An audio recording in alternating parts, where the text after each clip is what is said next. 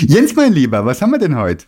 Heute haben wir die führungslose Organisation. Digitacheles. Digitacheles. Digitacheles.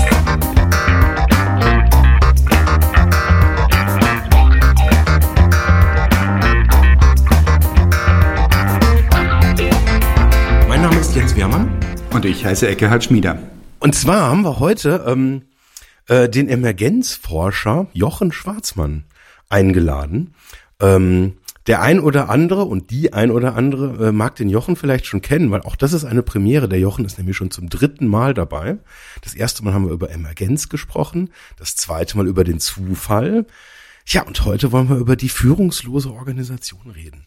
Ähm, genau, vielleicht machen wir heute mal ganz kurz so den Rundumschlag und der Jochen erklärt noch mal ganz kurz, ähm, was Emergenz ist und wie die Emergenz mit führungslosen Organisationen zusammenhängt. Uiuiuiui. Das ist ja gleich eine Aufgabe zu Anfang. Also fangen wir nochmal mit der Emergenz an. Also erstmal nochmal Hallo und ich freue mich wirklich, dass wir schon zum dritten Mal hier in der Runde sind. Die Emergenz und die führungslose Organisation. Ja, also über die Emergenz haben wir ja gesprochen und äh, was an der Emergenz faszinierend ist, ist, dass es eben eine Eigenschaft ist, die uns quasi umgibt überall. Also die, eine Eigenschaft des Universums kann man sagen. Und zwar eine ganz faszinierende, die nämlich beantwortet die Frage, wie kommt das Neue in die Welt? Wie entsteht überhaupt etwas Neues? Wie kann aus bekannten Bausteinen etwas Neues entstehen? Und zwar sagt der Begriff der Emergenz aus, dass aus vielen einfachen Dingen, die miteinander kommunizieren, etwas entstehen kann, was völlig neue Qualitäten entwickelt, völlig neue Eigenschaften, die es vorher noch nicht gab. Also zum Beispiel können wir uns vorstellen, ein ganz typisches Beispiel ist natürlich das Leben. Da gibt es ein paar Atome und wenn die Atome sich verbinden, dann entstehen daraus Moleküle. Und die Moleküle haben schon ganz andere Eigenschaften als Atome. Und wenn die sich wieder verbinden zu größeren Ketten, dann können daraus Proteine entstehen. Die haben wieder andere Eigenschaften. Daraus entstehen dann Zellen. Zellen sind natürlich Grundbausteine des Lebens, aber die haben wieder ganz andere Eigenschaften. Und ähm, später entstehen Organe, daraus entstehen Menschen zum Beispiel und daraus entstehen wieder Gesellschaften. Also auf jeder Ebene ist etwas Einfaches, ein einfaches Element, was in großer Anzahl äh, vorhanden ist, was sich mit den anderen Elementen zu einem System verbindet. Und dann entstehen plötzlich und unvorhersagbar tolle neue Eigenschaften, die man vorher nicht in den einzelnen Teilen wiederfinden oder erahnen konnte, auch nur. Auf jeden Fall nicht vorhersagen konnte. Und ja, so entsteht das Neue und wie wir eben gesehen haben an dem Beispiel, entsteht es nicht nur einmal, sondern entsteht auf ganz verschiedenen Ebenen dauernd quasi ähm, ein, eine neue, eine neue, neue Ebene eines Systems, wenn sich da diese Elemente kommunikativ zusammenführen. Und natürlich kann man auch überlegen, wie ist das denn bei der Organisation? Wir kennen Organisationen in der herkömmlichen Form. Und da ist es natürlich oft so, dass man davon ausgeht, dass die gesteuert werden. Und äh, dass einer in der Mitte sitzt, der sich was ausdenkt. Und dann braucht er irgendwie eine Kommunikationsmöglichkeit. Und so eine Organisation ist eine Kommunikationsmöglichkeit, zum Beispiel eine hierarchische Organisation, werden wir gleich viele Sachen noch wahrscheinlich drüber sprechen und uns anschauen. Und ähm, dann denkt man, okay, der denkt sich das aus und dann ähm, sagt er das den anderen und dann machen die das, was der will. Und dann sind alle schön aufeinander abgestimmt, koordiniert. Und dann wissen sie, in welche Richtung sie laufen sollen. Und dann kriegt es bestimmt so manche, manche althergebrachte Führungskraft feuchte Augen, Tränen der Rührung. Ja, so sollte das sein. ja, manche denken ja auch, also das muss man auch nochmal klar sagen, dass in der, in der Natur, da werden wir vielleicht ein paar Beispiele auch uns anschauen, aber in der Natur ist es eben anders, die Organisation. Und äh, auch wenn es irgendwo vielleicht die äh, in, in einem Ameisen äh, Haufen äh, irgendwie eine Königin gibt. Ich weiß gar nicht, bei Bienen gibt es eine Königin, bei Ameisen bin ich mir gar nicht sicher. Ameisen auch, die sind verwandt. Wespen, Bienen, Ameisen. Ja. Die haben auch das gleiche Gift und ja, die haben die, eine vergleichbare soziale Struktur. Die haben auch eine Königin. die zwischenzeitlich mal geflügelt ist. Aber diese Königin regiert nicht in dem Sinne, wie wir uns das vorstellen. Das heißt, sie sagt nicht ihren Untertanen, was sie zu tun haben und was sie lassen sollen, sondern sie hat ganz andere Aufgaben. Und das Faszinierende ist, dass dieser Ameisenhaufen, der aus wahnsinnig vielen Individuen besteht, Eigenschaften entwickelt und überhaupt diese Organisation aufbauen kann, ähm, nur durch eine quasi dezentrale Organisation, dass da Mechanismen am Werk sind, wo die Ameisen sich untereinander abstimmen, untereinander koordinieren. Und ja, es wäre eben falsch zu denken, die Königin erlässt ein Dekret und dann wissen die Ameisen, was, was Sache ist. Ja, sie erlässt eher ein Sekret, würde ich mal behaupten. ja, ja, das ist schon eher, genau. Eine dezentrale Organisation. Und was treibt die Jochen, die Ameisengesellschaft, die dezentrale? Warum können die das tun, was sie tun können? Es gibt Mechanismen, wo die sich untereinander abstimmen. Ich muss ehrlich gestehen, ich bin da gar kein äh, Ameisenexperte. Aber äh, das Einfachste ist zum Beispiel, wie wissen die, wo die hingehen sollen, wenn die nach Futter suchen? Äh, da gibt es ja, sag ich mal, viele Ameisen, die im Zweifelsfall zu so einer Futterquelle hinfinden müssen und die dann auch koordiniert ähm, entsprechendes Futter in den Bau tragen müssen. Da ist es so, dass die äh, Ameisen eine Duftspur hinterlassen, wenn sie quasi in alle Richtungen ausschwärmen, sogenannte Pheromone. Und diese Pheromone führen dazu, dass der Weg, den die Ameise zurücklegt, markiert ist. Und die Ameise kann jetzt zufällig, wir hatten ja den Zufall das letzte Mal, äh, irgendwo langlaufen und in, ähm, zieht aber diese Duftspur quasi wie eine Wegmarkierung hinter sich her. Wenn die jetzt auf eine Futterquelle trifft, dann nimmt sie das Futter, also alles sehr vereinfacht und schematisch gesagt, und nimmt sich ein Stück und folgt ihrem Weg wieder zurück in den Bau. Das heißt, während sie auf dem Rückweg ist, hinterlässt sie wieder eine solche Duftspur und diese ursprüngliche Duftspur wird dadurch verstärkt. Nehmen wir mal an, verdoppelt weil sie ja jetzt zweimal drüber gelaufen ist.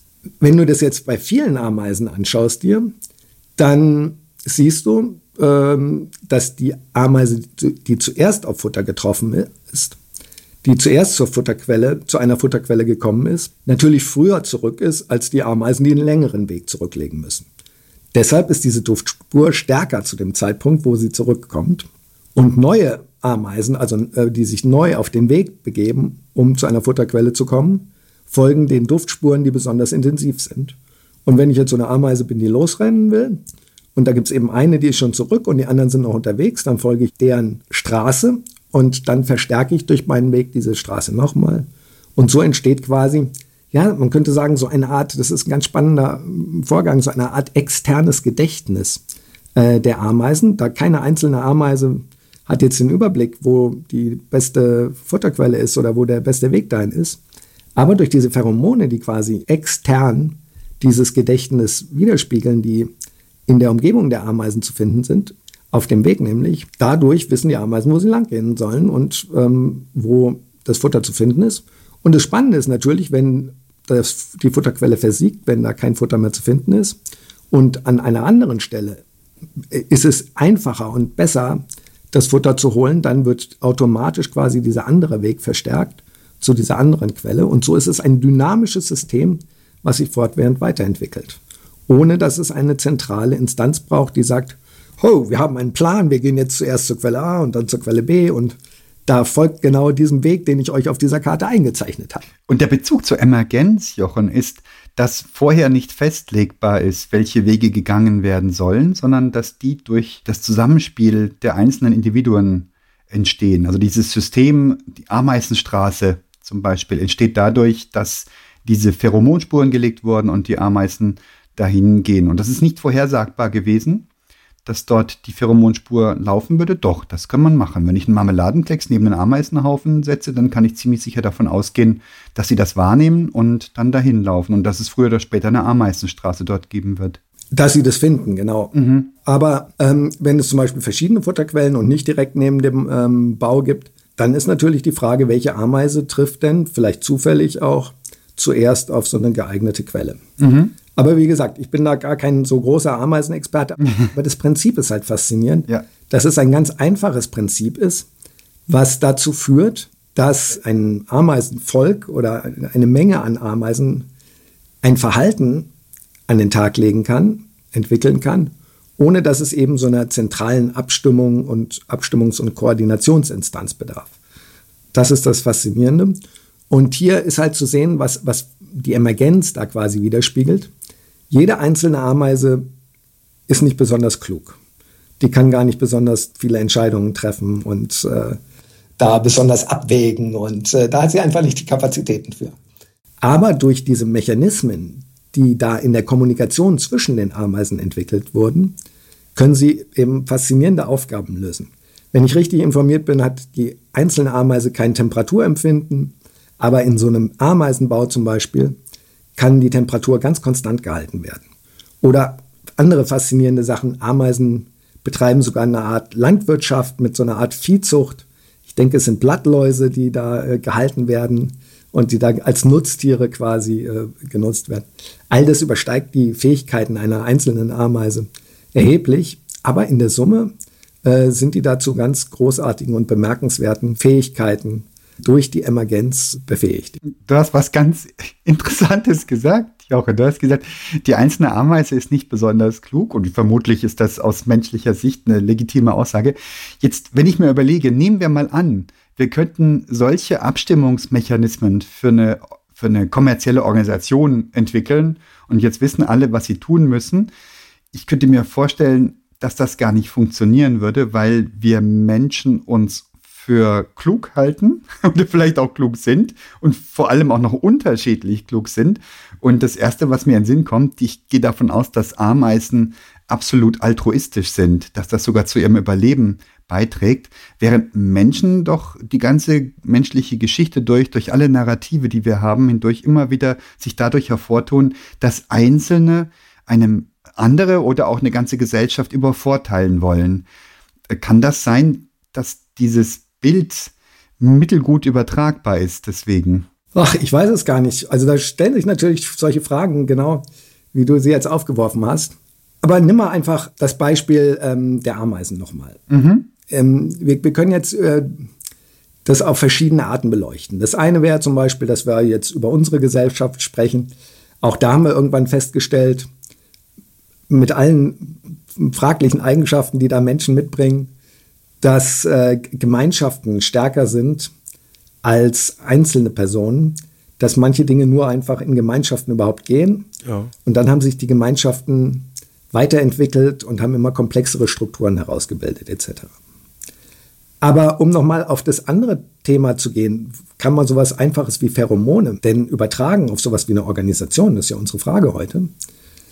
Dann ist ganz faszinierend, dass man da schon vor 20 Jahren, also es ist glaube ich über 20 Jahre schon her, da hat ähm, die Fluggesellschaft Southwest Airlines festgestellt, dass ihre Pakete, die sie da per Flugzeug transportieren, dass die nicht optimal am Ziel ankommen, dass das zu lange dauert, dass es da zu viele Probleme gibt und so weiter.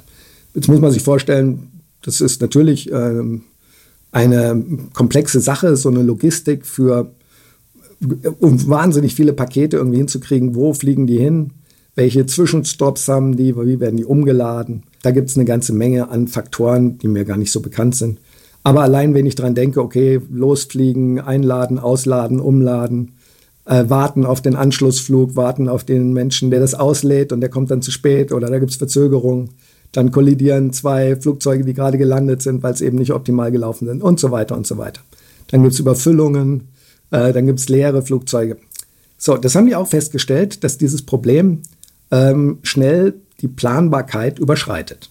Das heißt, äh, natürlich hatten die da viel Erfahrung und haben gesagt, ja, okay, normalerweise fliegt das Paket, wenn es von A nach B fliegen muss, am besten über Flughafen C und äh, dann wird es schon ganz gut sein. Aber de facto hat sich gezeigt, dass diese vielen unvorhersehbaren und unkalkulierbaren Umstände, die es dann doch gibt, ähm, das ganze System wirklich sehr suboptimal gestaltet haben. Ja, natürlich. Was hatten die für eine Idee?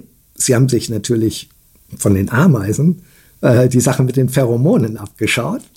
Und äh, dann haben die quasi ihre Pakete ähm, mit so Duftspuren, mit ähm, Software-Duftspuren äh, ausgestattet, Die haben ihre Pakete quasi erstmal wild losfliegen lassen in verschiedene Richtungen und haben aber mit so einer Duftspur erkannt, wann ein Paket äh, wo gelandet ist und wann es wo weitergeflogen ist und wann es schließlich am Zielort angekommen ist.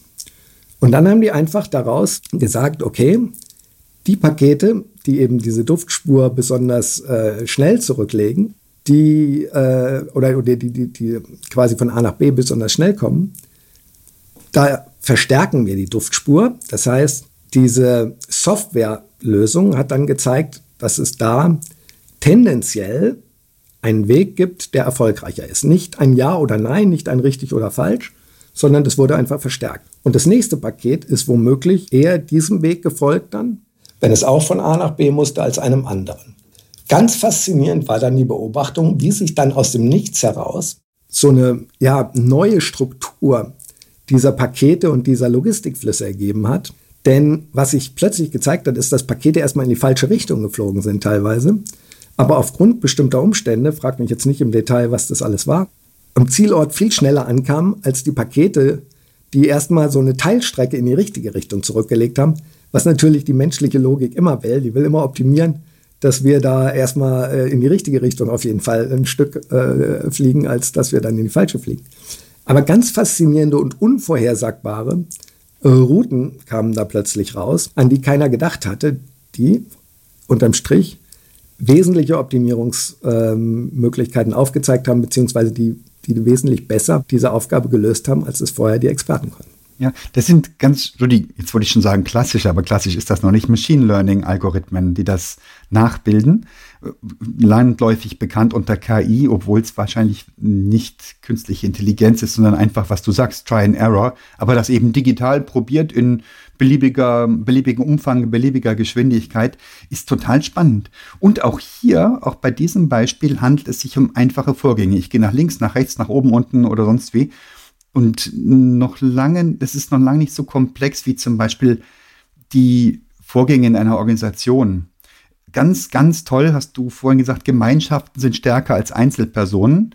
Und da würden wir jetzt alle mal einfach nicken. Das, das wissen wir. Ja, das kennen wir. Und wir sind ja auch Gemeinschaftswesen und so weiter. Und jetzt haben wir so ein Phänomen jetzt gerade. Wir haben ja eine Weltgemeinschaft mit einer Ordnung drin. Und ähm, wir haben die Europäische Union und da haben wir dann die Orbans und so weiter, die da schon am Manipulieren sind, am, ähm, am Infragestellen der Spielregel. Und jetzt haben wir diesen Aggressor Putin, der die Weltgemeinschaft spätestens zu dem Zeitpunkt ganz, ganz offensichtlich in Frage stellt oder beziehungsweise jetzt schon so aufgemischt hat, dass das nicht wieder, wieder zurückgibt. Das würde mein, meine Idee von vorhin bestärken, dass möglicherweise sind wir zu, boah, sind wir als Menschen schon, als Individuen schon zu komplex, um einfachen, sinnvollen Regeln zu folgen. Vielleicht versuchen wir immer wieder suboptimale oder binnenoptimale Dinge durchzusetzen. Wenn ich mir jetzt eine Organisation vorstelle, ich versuche immer noch so die, diese Pheromonspuren der Organisation abzubilden. Vielleicht muss man da ganz klein anfangen, erstmal mit einzelnen Prozessen ähm, und noch gar nicht mit den, mit den Menschen. Ich sehe dich nicken, Jochen. Ja, also äh, das Kleinanfangen ist auf jeden Fall immer eine gute Sache, wenn man sich an der Natur orientiert. Alle neuen Dinge, alle Strukturen, die sich da aufbauen, fangen klein an und werden dann eben schrittweise durch ihre Entwicklung komplexer und bauen sich da auf. Aber ähm, man macht, glaube ich, einen Denkfehler gerne und sagt, ähm, solche dezentralen Lösungen, solche Führungs- losen Lösungen sind geeignet für einfache Systeme und nicht für komplexe Systeme. Jetzt ist es natürlich so, dass in der Natur das Gegenbeispiel sofort kommt, weil das ist das Komplexeste, was wir kennen. Und ähm, da gibt es keine zentrale Instanz, die sagt, okay, da machen wir mal diese Entwicklung weiter und der Fuchs wird da optimiert und der Wald, äh, dem passen wir mal in die Richtung an, sondern das passiert eben im gegenseitigen Weiterentwickeln, in der Koevolution, in einer Evolution, die auch von im Zufall, Mutation bedingt ist und die dann eben ein Ökosystem schafft, was zusammenpasst. Aber wenn du auf die Menschen schaust, dann ist natürlich die Wirtschaft zum Beispiel ein solches komplexes System. Und da haben wir ganz klar auch gesehen, dass zentrale Ansätze äh, Planwirtschaft, wie es sie eben früher gab, wo man wirklich gesagt hat, wir brauchen so und so viele Stricknadeln und dann werden die dort produziert und da produziert und ihr müsst so viel machen und wir so viel und dann haben wir unseren Bedarf gedeckt, dass diese zentralen planwirtschaftlichen Ansätze nicht funktioniert haben. Wir haben gesehen, dass die Marktwirtschaft mit all ihren Fragen, die sich dann wieder stellen und auch äh, viele Dinge, die bis heute dann Probleme aufwerfen und da neue Fragen mit sich bringen. Aber als Koordinationsmechanismus ist die Marktwirtschaft der Planwirtschaft ganz erheblich überlegen. Und da ist natürlich viel Mensch drin, da ist der Bedarf vom Menschen drin. Was wollen die Menschen konsumieren? Was wollen die Menschen produzieren? Und da hat man eben gesehen, dass dieser Ansatz über einen Mechanismus zu koordinieren und nicht zentral zu koordinieren, in dem Fall ist es eben ähm, Angebot und Nachfrage vereinfacht und ein Geldsystem und verschiedene andere Dinge, die dahinter stecken. Dass der wesentlich effektiver ist, auch bei Menschen, auch in dem Fall, wenn man eben das Wirtschaften da anschaut, als äh, wenn man diese zentrale Planung tut.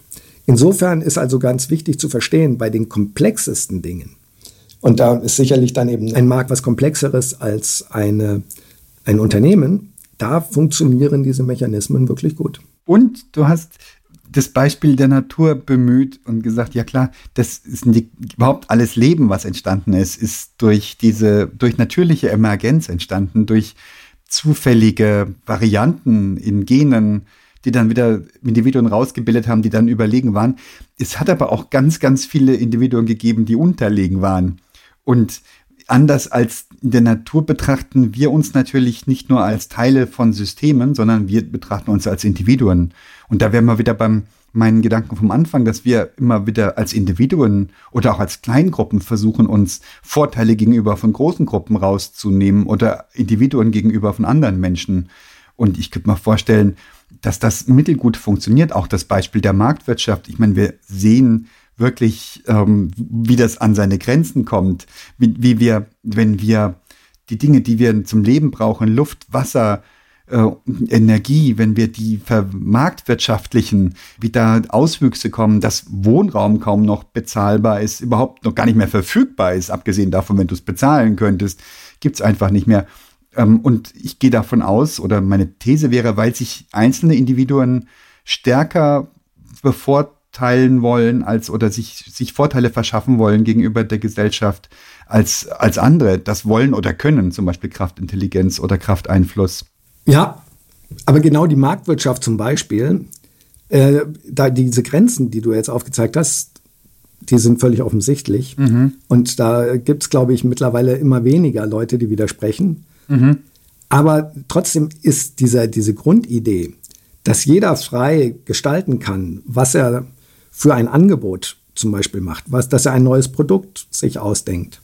Und mit diesem neuen Produkt versucht, in einer kleinen Organisation, in einem Start-up, an den Markt zu gehen und schaut, ob er dann etwas hat, was zu dem restlichen Ökosystem passt, sprich, was gekauft wird in dem Fall. Ähm, wenn er sowas hat, dann wird er wachsen. Ja. Und dann kann sich quasi diese Organisation entsprechend weiterentwickeln. Mhm. Und ähm, so über diese Ko Koordinationsmechanismen, ähm, das ist schon jetzt vom Kern her, bei allen Grenzen, die du gesagt hast, etwas, was relativ alternativlos ist. Mhm. Wir können nicht zurück und können sagen, ähm, ja, jetzt fangen wir an, äh, alle Bedarfe, die es für irgendwas gibt, äh, zentral zu ermitteln und dann äh, daraufhin äh, zu produzieren. Das macht einfach gar keinen Sinn. Und diese Freiheit und dieses Miteinander äh, handlungsfähig gestalten zu können. Also jede, jedes Individuum ist handlungsfähig und kann frei gestalten bis zum gewissen Maß. Jedes Unternehmen kann frei gestalten, mit welchen Angeboten es äh, kommt, mit welchen Partnern es zusammenarbeitet, ja. etc. Das bietet eben diese Möglichkeit dieser dynamischen Entwicklung ja. eines komplexen Systems. Und da kann man nicht vorher sagen, was passieren wird. Aber man sieht, dass es zusammenpasst am Ende weitgehend. Ja, und vor allem, wir haben, also ich habe, hätte ich jetzt mal so eine These, was unsere Pheromonspur ist. Das ist das Geld. Und da, wo halt mehr Erfolg da ist, wo dieser Weg eines Startups zum Beispiel halt besonders gut funktioniert, ja, da ist einfach die Pheromonspur ein bisschen dicker als die von den Startups, die halt irgendwie die Futterquelle noch nicht gefunden haben. Und dann folgt halt alles dieser Kraft des Geldes. Oh, das ist ja eine ganz, ganz, ganz bittere These, wenn das so wäre. Was ist mit den Menschen, die sich aufopfern? Was ist mit den Menschen, die Ehrenamtliches machen? Die werden ja dann total bescheuert. Und was ist mit den Leuten, die gar nicht so können? Dann, das wollen wir als Gesellschaft doch auch nicht. Wir wollen doch alle mitnehmen. Sonst hätten wir ja wirklich eine ziemlich harte Umgebung, die wir potenziell nicht mehr lebenswert finden würden. Ich glaube, wir müssen da ein bisschen unterscheiden. Wir haben nicht ein einziges System, was quasi alles durchdringt. Die Natur und unsere Gesellschaft, die Marktwirtschaft ähm, und wie wir unser Zusammenleben gestalten wollen, wie unser Fußballverein organisiert ist und äh, wie Familien aufgebaut sind und so weiter und so weiter. Da stecken sehr viele unterschiedliche Systeme dahinter. Und während die Marktwirtschaft dafür gedacht ist, ähm, dass sie halt Güter produziert und verteilt und ähm, Geld da ein wesentlicher Mechanismus ist, muss man sehen, dass das relativ gut funktioniert für diese Aufgabe. Aber man muss sehen, dass wir als Gesellschaft, was du jetzt angesprochen hast, viele andere Aufgaben haben, viele andere Vorstellungen und Werte haben, mhm. die eben nicht von dem System Marktwirtschaft, Geld und Transaktionen in dieser Form da abgedeckt sind, sondern die müssen wir von unserem Gesellschaftssystem abdecken. Und da haben wir natürlich viel mehr als nur so ein Marktkoordinationsmechanismus. Fängt ja an, dass wir uns dann gemeinsame Gesetze geben, unter denen wir leben wollen, um gewisse Rahmenbedingungen abzustecken. Aber das ist auch eine historisch immer weiterentwickelte Vorstellung von unserem Zusammenleben im Sinne von Moral und was ist gut, was ist schlecht, wenn was wir tun. All das sind Systeme, die sich überlagern, die gewisse Schnittmengen an bestimmten Stellen haben. Aber da dürfen wir nicht verwechseln und äh, sagen, gut, ein, ein Marktkoordinationsmechanismus wäre nur deshalb falsch, weil er seine Grenzen hat. Natürlich müssen wir immer wieder hinterfragen, wo diese Grenzen sind und äh, dürfen eben nicht den Fehler machen, äh, solche grundlegenden Güter wie Luft und Wasser dann zu sagen, es sind ja auch nur Güter, die man ganz normal in einer Marktwirtschaft verkauft ähm, oder Wohnraum hast du ja angesprochen. Da müssen wir dann andere Lösungen für finden. Aber das heißt nicht, dass dieses Koordinationssystem Marktwirtschaft grundsätzlich schlecht wäre, sondern das hat ganz, ganz wesentliche ähm, Vorteile uns gebracht.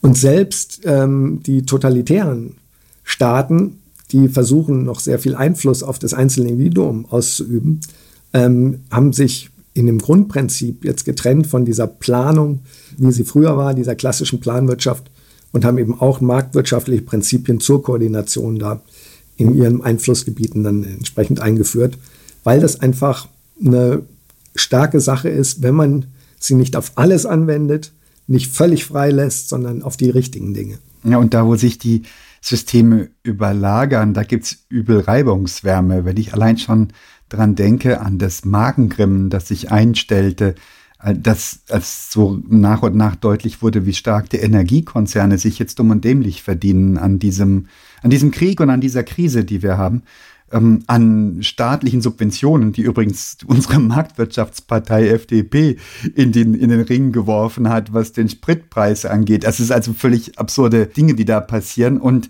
ja, da tut's dann weh, wenn man das Gefühl hat, jetzt wäre doch mal die Marktwirtschaft am Zuge, jetzt lasst sie doch mal bitte machen und den Benzinpreis in den Himmel wachsen, damit die ihre SUVs stehen lassen. Aber das ging dann auch wieder nicht. Ähm, da tut's dann richtig weh. Da hat man das Gefühl, da funktioniert was nicht. Das sind sehr, sehr schlaue Gedanken, Jochen. Ich kann auch den allen folgen. Ich frage mich jetzt, wenn ich mal so eine Organisation angucke, so in der Größenordnung, wie ich sie täglich vor Augen habe. Das ist ein mittelständisches Unternehmen mit 200 Mitarbeitenden.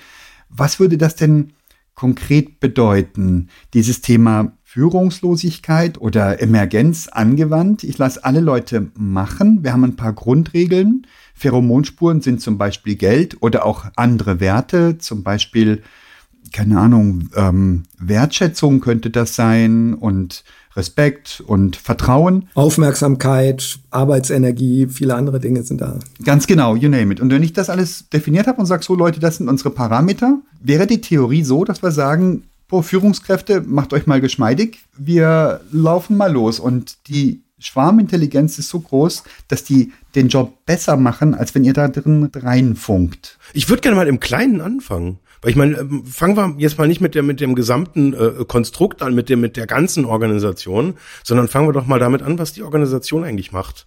Jetzt nehmen wir mal als Beispiel, diese Organisation entwickelt ein Produkt mhm. zusammen oder vielleicht sogar viele, aber nehmen wir uns mal ein Produkt. Da sind wir doch eigentlich längst, wenn wir uns überlegen, äh, also früher haben wir da quasi hierarchisch überlegt, lass uns mal irgendwie eine Spezifikation schreiben und irgendwie Anforderungen definieren und ein Lastenheft und ein Pflichtenheft und einen schönen Plan machen und dann machen wir so ein Gantt-Diagramm, wo wir dann irgendwie den kritischen Projektpfad farblich hervorheben. Und dann wissen wir alle genau, was da zu tun ist und dann ist der König quasi oben drüber und der regiert das und wenn einer einen Fehler macht, ja dann äh, wird der böse und schimpft ein bisschen.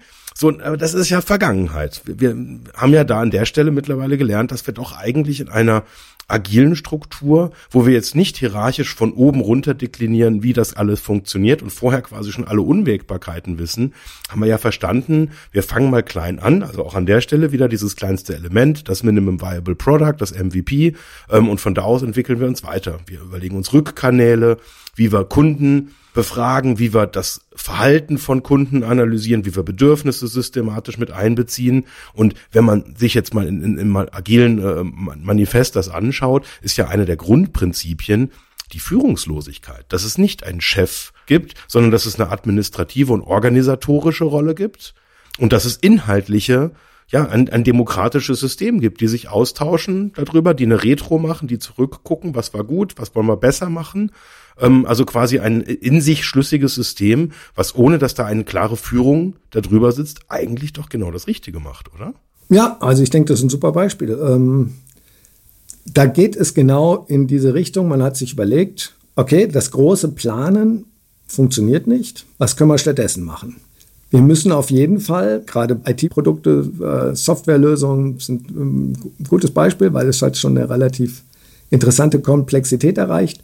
Früher hat man halt alles durchgeplant über einen langen Zeitraum. Machen wir jetzt mal so ein Fünfjahresprojekt und dann wissen wir genau, wo wir nach Jahr eins, zwei, drei, vier stehen. Und innerhalb des Jahres in, machen wir Monatsziele und kleine Milestones und so weiter. Und dann hat man schon festgestellt bei der Planung, dass es da so viele Unwägbarkeiten und Probleme gibt, dass man so viel Energie in die Planung gesteckt hat, dass man gesagt hat, oh, jetzt haben wir so viel Zeit mit der Planung verbracht, äh, jetzt müssen wir Abstriche machen weil wir haben jetzt gar nicht mehr so viel Zeit, irgendwas umzusetzen. Also muss man nochmal neu planen, wo wir weniger in den Topf werfen und so weiter und so weiter. Und hat festgestellt, ja, da gibt es eine Menge Probleme und so viele Softwareprojekte in dieser Art. Ähm, und auch andere Projekte. Ja, oder Bauprojekte. Bauprojekte, genau. Denken wir mal an, Berliner Flughafen zum Beispiel. Ein wunderschönes Beispiel für ein hierarchisch geplantes System oder Tollkollekt. Ja, und äh, der Weg ist, mach kleinere Einheiten. Also denk kleiner, denk in Iterationen, bring mehr Verantwortung in die Peripherie, also weniger in eine zentrale Planung und die anderen sind dann nur ausführende Elemente, sondern quasi beziehe alle, die etwas tun, mit ein, dass sie selber handlungsfähig sind und Entscheidungen treffen können. Ja, und dann ist man schon auf einem super Weg. Damit das aber funktioniert, braucht man Rahmenbedingungen, braucht man eine Struktur, braucht man eben eine neue Art der Organisation. Die alte Organisation war, einer plant und gibt dann den Plan eben rüber und die anderen tun. Vereinfacht gesagt. Und jetzt in diesem anderen Ansatz, der genau diese Elemente dann stärken will, die wir aus der Emergenz auch kennen, braucht man eben eine neue Organisation und da gibt es eben verschiedene agile Methoden, die dann sagen, okay, wir setzen die Rahmenbedingungen entsprechend, dass wir das umsetzen können. Ähnlich wie bei der Marktwirtschaft es bestimmte Rahmenbedingungen gibt, gibt es eben auch bei agilen Projekten und agilen Organisationen entsprechende Rahmenbedingungen, die gesetzt werden, damit diese neue Art der Koordination ermöglicht wird. Aber der Schritt ist, kleine Entwicklungsschritte zu fokussieren und wirklich mehr Verantwortung in die dezentralen Strukturen, in die Peripherie dieser Strukturen zu bringen, weil dort eine unglaubliche Menge an Kreativität, an Potenzial und äh, Schöpfungskraft steckt. Und die will man nutzen und zu Recht nutzen. Und auf dem Weg passieren dann eben viele Dinge, mit denen man nicht gerechnet hat. Und wenn es in diesen kleinen Strukturen sich wiederfindet, dann kann man eben darauf reagieren, wie ein Ökosystem eben darauf reagiert, wenn etwas Neues passiert. Ähm, definiere klein. Was, was ist klein in Bezug auf eine Organisation mit 200 Mitarbeitenden? Wäre das ein Projektteam oder mehrere Projektteams? Wie würdest du das schneiden? Ich sag's mal so, das ist im Einzelfall eine schwierige Frage. Ja, also ich kann es gar nicht sagen. Mhm. Aber ähm, frag mich dann immer, wenn du solche Fragen stellst, wie macht's die Natur? Das ist ja immer meine, mein, mein Haltepunkt dann. Was würde die Natur dazu sagen? Und dann denke ich drüber nach und sage, okay, da gibt's ganz kleine Dinge, vielleicht kleine Mutationen in einer bestimmten Population von bestimmten, nehmen wir jetzt wieder die Ameisen, die in einem Waldstück leben, sonst nirgendwo. Das wäre natürlich ein, ein kleines Element. Wenn die sich dann quasi ausbreiten, wenn diese Art dann aus irgendeinem Grund erfolgreich ist, dann nimmt sie da mehr Raum ein. Und ja, vielleicht verändert sich das ganze Ökosystem dann schrittweise aufgrund von vieler ganz kleiner solcher Änderungen. In der DNA zum Beispiel von einzelnen Individuen.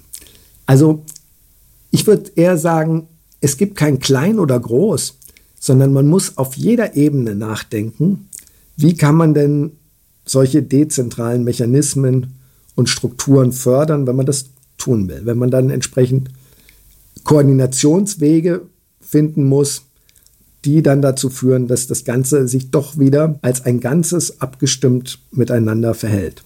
Und das muss man im kleinen Team nachdenken. Das kann man bei der Verantwortung für jeden einzelnen Mitarbeiter überlegen. Und das kann man aber auch in der Gesamtorganisation sich überlegen. Also überleg's auf jeder Ebene, die dir unterkommt quasi, wäre mein Vorschlag. Und auch in den Organisationen, von denen wir gesprochen haben, moderne Software, ähm, Brutstätten, wo wir Agilität leben, so gut es geht und die Vorteile nutzen, die Kreativität der Einzelnen nutzen, wo wir laterales Führen üben oder auch ähm, transitionales Führen. Auch dort gibt es immer wieder auch die Hierarchieebenen. Wenige gerne, man spricht dann von flachen Hierarchien, aber immer hast du auch eine Geschäftsführung, das braucht es ja auch aus legalen Gründen und das wird auch immer mitgespielt auch. Also ich habe noch keine Organisation erlebt, selbst die sich noch so viel Freiheit auf die Fahnen geschrieben hat, die ohne Geschäftsführerin oder Geschäftsführer ausgekommen wäre. Wie siehst du das? Das gibt es doch etwas, was nach außen, also weil das der äußere, die äußeren Rahmenbedingungen das noch gar nicht hergeben, dass die das vielleicht von daher einschränken. Dass wir das gesetzliche Rahmenbedingungen, dass die das nicht hergeben oder aber auch, dass die Gesellschaft einen Reifeprozess mitmachen muss, der vielleicht in der IT-Industrie besonders schnell schon vorangeschritten ist. Also ich denke, es ist natürlich wieder ganz spannend zu überlegen, ähm, wie viel von der einen Zutat und wie viel von der anderen Zutat braucht es denn. Und ähm, wenn ich mir Systeme anschaue, dann will ich, dass die sich dynamisch weiterentwickeln und will, dass sie eine große Flexibilität haben. Mhm. Gut und schön und äh, ist auch ein wichtiges Ziel, was wir ganz anders als in der Vergangenheit ins Auge fassen müssen und fokussieren müssen. Aber was natürlich ganz klar ist, das spricht überhaupt nichts gegen Hierarchien an sich. Hierarchien sind eine Art von Strukturelementen, ein, ein strukturgebendes Element für ein System. Da entstehen klare, sortierte Strukturen, Abläufe, Prozesse, eben auch Hierarchien. Und das ist notwendig, dass überhaupt ein System entstehen kann. Mhm. Das heißt, wenn wir hier von dezentralen und äh, von führungslosen Organisationen in Anführungszeichen sprechen, dann müssen wir immer im Kopf haben, dass es wichtig und richtig und gut ist, in bestimmten Bereichen durchaus Hierarchien zu haben. Man muss sich halt fragen, wie kann ich diese Hierarchien äh, in einer Form gestalten, dass sie flexibel, anpassbar sich weiterentwickeln können. Mhm. Wenn ich jetzt eine ganz starre Hierarchie habe und sage, ich zementiere die so, und da kann sich nichts weiterentwickeln und ich kann nicht auf Umwelteinflüsse reagieren, auf irgendwelche neuen Erkenntnisse reagieren, dann ist es sicherlich etwas, was wahrscheinlich über die Dauer problematisch wird. Wenn ich aber Hierarchien habe, in durchaus im Sinne von, ich kann auch Projektleiter weiterhin als was sehr Positives anschauen in bestimmten Bereichen, ähm, da muss ich nicht sagen, wir wollen nur noch Projekte ohne Projektleiter haben. Im Gegenteil, ich fände das fatal, wenn wir das an vielen Stellen äh, so machen würden. Sondern da ist die Frage, wie wir das eben äh, gestalten. Zum Beispiel dass eben so eine Hierarchie nicht darauf baut, dass es eine zementierte Vorgabe ist, so haben wir es jetzt beschlossen und so muss es immer sein, sondern dass die zum Beispiel eben auf anderen Werten und Grundelementen fußt, wie zum Beispiel auf Erfahrung, Respekt und so weiter, viele Dinge, die wir uns da wünschen von einem Projektleiter, die der mitbringen soll.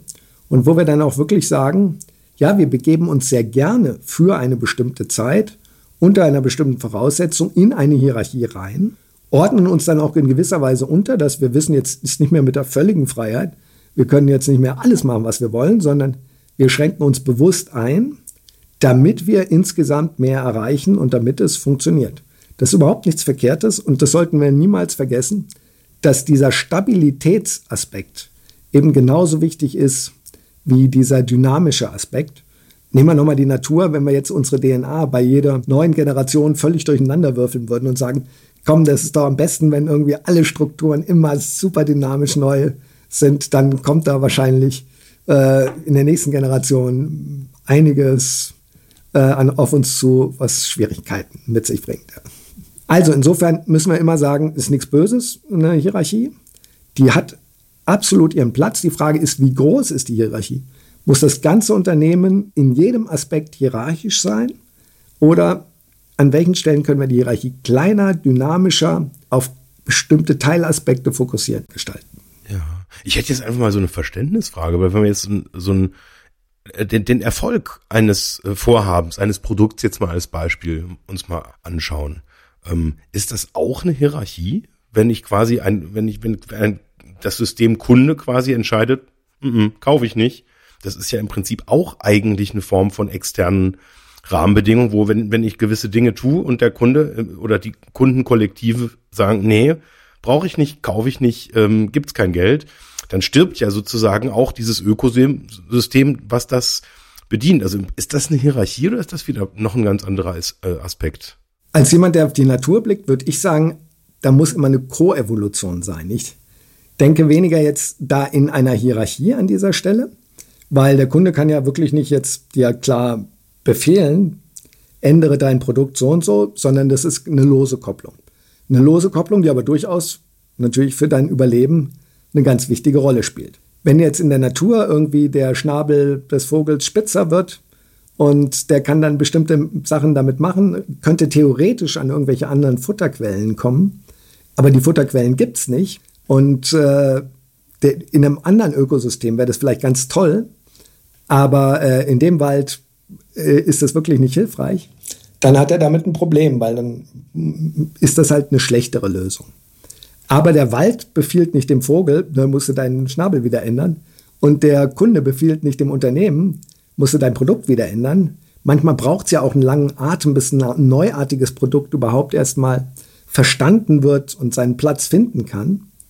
Aber es ist natürlich so, wenn sich beides auf Dauer nicht gemeinsam entwickelt, der Kunde seinen Bedarf dahin entwickelt, dass er sagt, okay, ich erkenne neue Produkte, ich äh, halte nicht stur an meinen alten Lösungen fest und das Unternehmen entdeckt an der Stelle finden wir Kunden, mit denen wir quasi so eine Koevolution lostreten können. Das heißt, wir entwickeln uns, wir entwickeln unsere Produkte und die Kunden entwickeln das, was sie einkaufen, weiter. Das muss man ja auch sehen. Ähm, wenn das nicht zusammenpasst, dann wird es auf Dauer eben ja, äh, diese Lösung nicht mehr geben. Das stimmt. Also kein, keine Hierarchie, aber doch eine sehr enge Kopplung. Ja. Gerade auf Dauer. Nur kurze Zeit kann das auseinanderlaufen. Auf lange Zeit muss so ein Ökosystem immer Elemente haben, die wirklich gut ineinander greifen und gut zusammenpassen. Ich beobachte über die letzten zehn Jahre mindestens auch zunehmend Wellenbewegungen.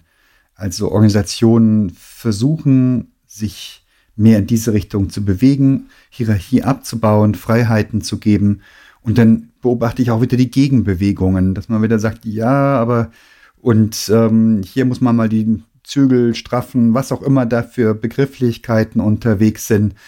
Und das ist das auch ein natürliches Phänomen, dieses Kommen und Gehen von dieser Perspektive.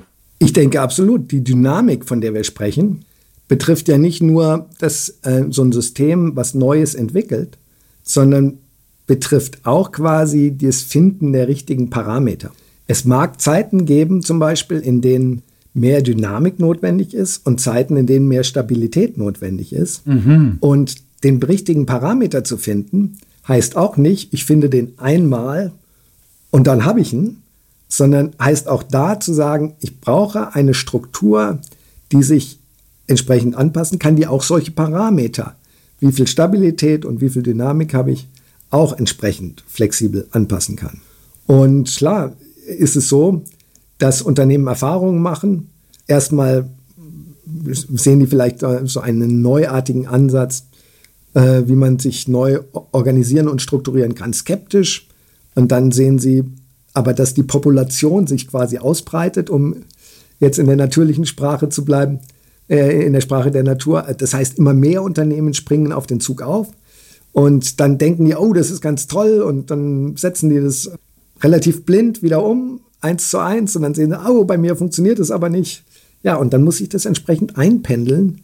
Was ist da sinnvoll, was ist hilfreich, wie viel davon ist gut und wo ist es dann eben äh, doch gut, die andere Zutat der Organisationsgestaltung nicht zu vergessen. Ja, ich habe da ein Bild irgendwie immer im Kopf, ähm, wo ich so ähm, ja immer mich, mich schwer tue, den Unterschied zwischen der Natur äh, und so unser organisatorischen ja täglichen Normalität zu finden. Das ist beim äh, beim Thema Mutation.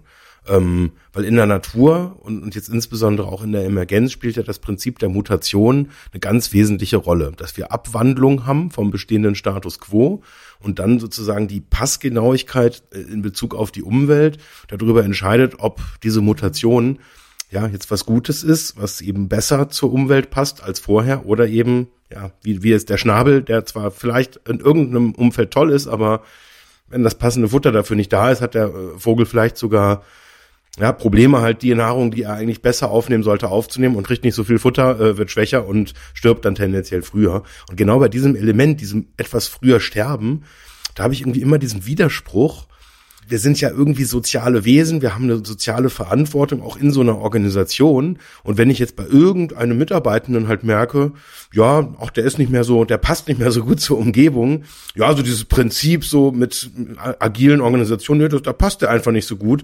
Ja, ne, dann, ja, dann wird er eben, dann kriegt er weniger Futter und wird dann immer schwächer und irgendwann liegt er dann so im Flur rum, dann sagt man, ja gut, hat halt nicht so gut gepasst. Und da, da hakt's bei mir immer bei diesem Bild. Ja, also da glaube ich, ähm, ist halt das Wichtige, dass wir das nicht primär auf Menschen beziehen, sondern erstmal auf Pakete, die eben umherlaufen und Wege, die dann entsprechend äh, gesucht werden, dass wir auf Prozesse das beziehen es und Prozesse quasi sich entwickeln lassen, Fehler machen lassen, aussterben lassen, wenn sie eben nicht mehr die entsprechende äh, Leistung erbringen.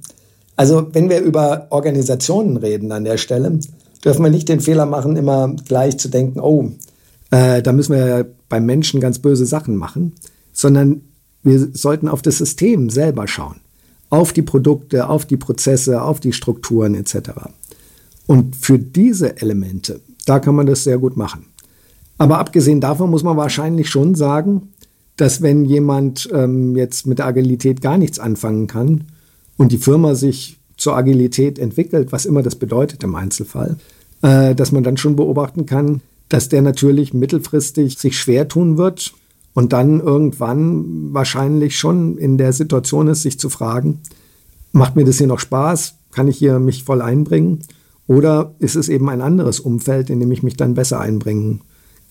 Und die Firma umgekehrt fragt sich natürlich das Gleiche. Wobei ich da an der Stelle auch direkt mal einhaken möchte, weil ich so den Eindruck habe, jetzt gerade in sehr großen Organisationen haben wir ja oftmals über Jahrzehnte lang gewachsene Strukturen, die jetzt auch aus einem Zeitalter kommen, wo eben Hierarchie quasi alles war, wo, oder wo es nur hierarchische äh, Ansätze halt irgendwie gab. Und ähm, ich habe manchmal so den Eindruck, dass so die Leute, die da noch richtig viel zu sagen haben, aus diesem Zeitalter halt auch noch kommen und dass die quasi wie soll ich das jetzt diplomatisch formulieren? Ich glaube, da gibt's keine diplomatische äh, äh, Formulierung der Agilität gegenüber auch feindlich eingestellt sind. ja. ja, das kann durchaus sein. Und ähm, wenn das eben so ist und wenn sich das ähm, dann auch so als starres Konstrukt herausstellen würde, dann müsste, wird die Frage eben eine Stufe höher gestellt und wird gefragt, okay, das Unternehmen selber hat nicht diese Anpassungsfähigkeit. Da bleiben diese Strukturen bestehen. Ähm, und dann gibt es eben andere Unternehmen, die eventuell durch diese Anpassungsfähigkeit, durch diese Dynamik, die eine andere Struktur, eine andere Organisationsstruktur mit sich bringt, eben Vorteile haben. Und dann glaube ich schon, dass es für viele dieser Führungskräfte, die so die klassischen Vorstellungen haben, wie du das eben beschrieben hast, irgendwann auch offensichtlich wird, dass sie sich die Frage stellen, halte ich an meinem Plan fest und riskiere ich vielleicht auch, dass das Unternehmen dann eben nicht mehr so erfolgreich ist in der Zukunft? Oder verändere ich etwas? Ähm, und natürlich gibt es genügend Unternehmen und Unternehmensführungen, die das auch zu spät erkannt haben und die zu lange an etwas festgehalten haben und die dann eben auf einer Ebene höher äh, gezeigt bekommen haben, dass diese Art der Führung und der Organisationsstruktur ihre Grenzen hat. Und dann waren sie eben am Markt ähm, entsprechend ähm, ja, nicht mehr so erfolgreich wie vorher und andere haben ihnen dann ihren Platz streitig gemacht. Jochen, wo beobachtest du denn die, die stärkste Ausprägung von Emergenz? Ähm, ist das in bestimmten Branchen, in bestimmten Firmengrößen oder bestimmte nationale Herkünfte von Firmen? Ich habe da so ein paar im Kopf, aber ähm, keine Ahnung, ob das nur Klischees sind. Was, was beobachtest du? Kann ich dir gar nicht so genau sagen. Da muss ich sagen, muss ich passen. Da bin ich gar nicht so der Experte. Ich glaube, dass es in allen Bereichen mehr und mehr einzelne Firmen gibt, die in die Richtung unterwegs sind, die ihre Erfahrungen machen, die dann eben die richtigen Parameter finden. Aber du, ob das eine Branche gibt, die da besonders ähm, Vorreiter ist oder nicht, das weiß ich gar nicht. In der IT-Softwarebranche sieht man natürlich schon, dass man da mit besonders komplexen Produkten auch zu tun hat. Äh, wobei IT-Software, das betrifft ja jetzt nicht nur mehr äh, wirklich die klassischen Softwarelösungen, die man äh, früher hatte, sondern in jedem Produkt, Autos oder ganz andere Produkte, ist ja Software ein immer wesentlicherer Faktor, immer bestimmenderes Element. Gerade weil auch Software natürlich auch wieder das gleiche Prinzip verfolgt. Ja, früher hatte ich alles in einer Hardware drin, die war hart, die war in ihrer Struktur unveränderlich. Wenn ich jetzt mehr in Software hineingebe, in meine Produkte, dann habe ich diesen Dynamikfaktor drin. Dann kann ich ein Produkt auch völlig neu gestalten. Dann kann mein Auto ganz im Gegensatz zu früher völlig neue Eigenschaften, weiß nicht, im Fahrwerk oder im Bremsverhalten oder sonst irgendwo entwickeln, was früher undenkbar war. Aber das ist von Produktseite dann interessant zu sehen. Da äh, habe ich mehr und mehr diesen dynamischen, flexiblen, anpassbaren Anteil. Und ähm, ja, ich glaube, wenn du nach Branchen fragst oder einzelnen Unternehmen, dann finden wir die natürlich hauptsächlich dort, wo es schon komplexere Produkte gibt, die eben so eine Anpassungsfähigkeit auch erfordern, die eine ja, kürzere Entwicklungszyklen da brauchen oder die halt eben von der Gesamtmenge so eine Komplexität mit sich bringen, dass sie einfach per se auch wirklich nicht mehr planbar sind, sondern die man eben dann nach diesen neuen Prinzipien auch gestalten muss. Ja, gerade dieses, ähm, die Leistungsfähigkeit eines Stück Hardwares zu erhöhen über ein Software-Update, das ist ja eine ganz faszinierende Möglichkeit. Und das macht es nochmal sehr, sehr deutlich, was du sagst, Jochen. Das erste, wo ich das äh, mal bei mir vor, vor vielen, vielen, vielen Jahren äh, festgestellt habe, war ich total fasziniert von der Fritzbox. Die habe ich gekauft zu einem Zeitpunkt X da gab es gewisse Funktionen, da hatte die, die als WLAN-Router und plötzlich gab es ein Software-Update und da hatte die plötzlich Funktionen, an die hat man überhaupt noch nicht gedacht zum Zeitpunkt des Kaufs. Und das fand ich wirklich damals so richtig überzeugend, klasse. Es sagt, ich kaufe ein Produkt und dieses Produkt kriegt im Nachgang Eigenschaften, die mir völlig unbekannt waren zum Zeitpunkt, als ich die gekauft habe. Und im Produkt gab es es einfach da nicht. Und plötzlich hat es die Eigenschaften. Ja, und wir haben da ja eine, eine echte Revolution erlebt in den letzten paar Jahrzehnten, wo wir äh, im Prinzip durch das Internet äh, technisch in der Lage waren, da wo wir vorher, um Software irgendwie äh, auf der Welt zu verteilen, erstmal eine, eine landesabhängige Distributionsinfrastruktur gebraucht haben, CDs ausliefern mussten und von der Idee bis hin zum Pressen der CDs oder damals noch Disketten halt Jahre vergangen sind, bis so eine Verbreitung halt stattgefunden hat. Und wenn man sich heute anguckt, mit welcher Geschwindigkeit, wenn es ein Betriebssystem-Update gibt, zum Beispiel jetzt mal beim iPhone oder sowas, wir reden da da wirklich von wenigen Tagen und dann haben wir da wirklich völlig fantastische Durchdringungsraten, wo gefühlt der halbe Planet halt irgendwie äh, das, das Update dann irgendwie schon halt irgendwie drauf hat. Und das ist ja jetzt mal so historisch gesehen, das ist ja ein Wimpernschlag, mit dem wir quasi auch in dieser Dimension halt unterwegs sind, dass wir auf den Knopf drücken und weltweit auf Millionen von Systemen oder in einigen ja, da ist Milliarden noch nicht mal übertrieben, äh, Updates ausspielen können und quasi diese Anpassungsfähigkeit quasi auch technisch damit halt in absoluter Perfektion jetzt halt vorliegen haben. Und das ist ja jetzt, wenn man jetzt mal historisch guckt, ich meine, es gibt äh, halt irgendwie Führungskräfte, die in großen Organisationen rumlaufen, ja, die haben das halt noch mit Diskette erlebt. Ne? Also das ist halt so, ähm, von daher ist das, glaube ich, auch so eine eine Wandlungsfähigkeit jetzt nicht nur so faktisch, was tun wir, sondern auch so in unserem Kopf, in unserem Menschsein halt irgendwie auch drin sind. Wo sind wir überhaupt in der Lage schon so zu denken? Und ich könnte mir vorstellen, dass viele Leute das zwar sehen und das alles schon jetzt auch technisch kapieren, was da abgeht, aber das halt auch einfach im, im Hirn nicht voneinander kriegen dass da jetzt plötzlich so Dinge passieren. Ich meine, weiß nicht, ich habe neulich mal irgendwie so eine Zahl gehört äh, oder so so einen Vergleich gesehen, ähm, wie lange äh, Technologien äh, bis zur ersten Milliarde Benutzer halt gebraucht haben. Und nicht, da gab es halt irgendwie einzelne Technologien. Ich glaube, der Facebook Messenger führte das an mit unter fünf Jahren für eine Milliarde Benutzer. Ne, wenn man sich das mal vorstellt, ähm, das ist ja wirklich ganz, ganz schwer vorzustellen. Und ich habe manchmal auch so den Eindruck, ja, es gibt so ein paar Sachverhalte, da, auch jetzt mal mit dem Blick in den Spiegel, da muss ich dann auch irgendwie als Firmeneigentümer teilweise mich schon echt fragen, boah, wie krass ist denn das eigentlich? Und das kann ich jetzt natürlich negativ sehen und sagen, äh, okay, ich bin vielleicht auch hier und da überfordert. Auf der anderen Seite habe ich oft schon so diese Beobachtung gemacht, wenn ich das mal laufen lasse, dass dann plötzlich Dinge entstehen, wo ich daneben stehe und einfach nur staunen kann. Wo eigentlich so dieser, dieser Grundsatz, äh, mit dem ich immer gerne die Emergenz auch erkläre, das Ganze ist mehr als die Summe der Teile, einfach mit weiß ich nicht, einfach groß unterstrichen einfach zutrifft, wo ich dann teilweise denke, wenn man Menschen einfach auch mal laufen lässt, dann passieren Dinge, boah, völlig krass. Ja. Das hast du schön gesagt, Jens. ich glaube, da nicken wir hier alle und wahrscheinlich viele Zuhörerinnen und Zuhörer nicken da auch. Und ich glaube, das fasst das nochmal wunderschön zusammen, unseren, unseren zauberhaften Durchgang. Jochen, ganz, ganz herzlichen Dank für so viel Inspiration. Und ähm, ich gucke wieder ganz anders auf, auf die verschiedenen Organisationen, in denen ich Teil bin. Familie, Firma, ähm, andere gesellschaftliche Zusammenhänge. Richtig, richtig erfrischend. Ich danke dir. Ganz herzlichen Dank an euch auch. War wieder sehr schön mit euch zusammen zu diskutieren. Hat mich gefreut. Hat Spaß gemacht. Vielen Dank.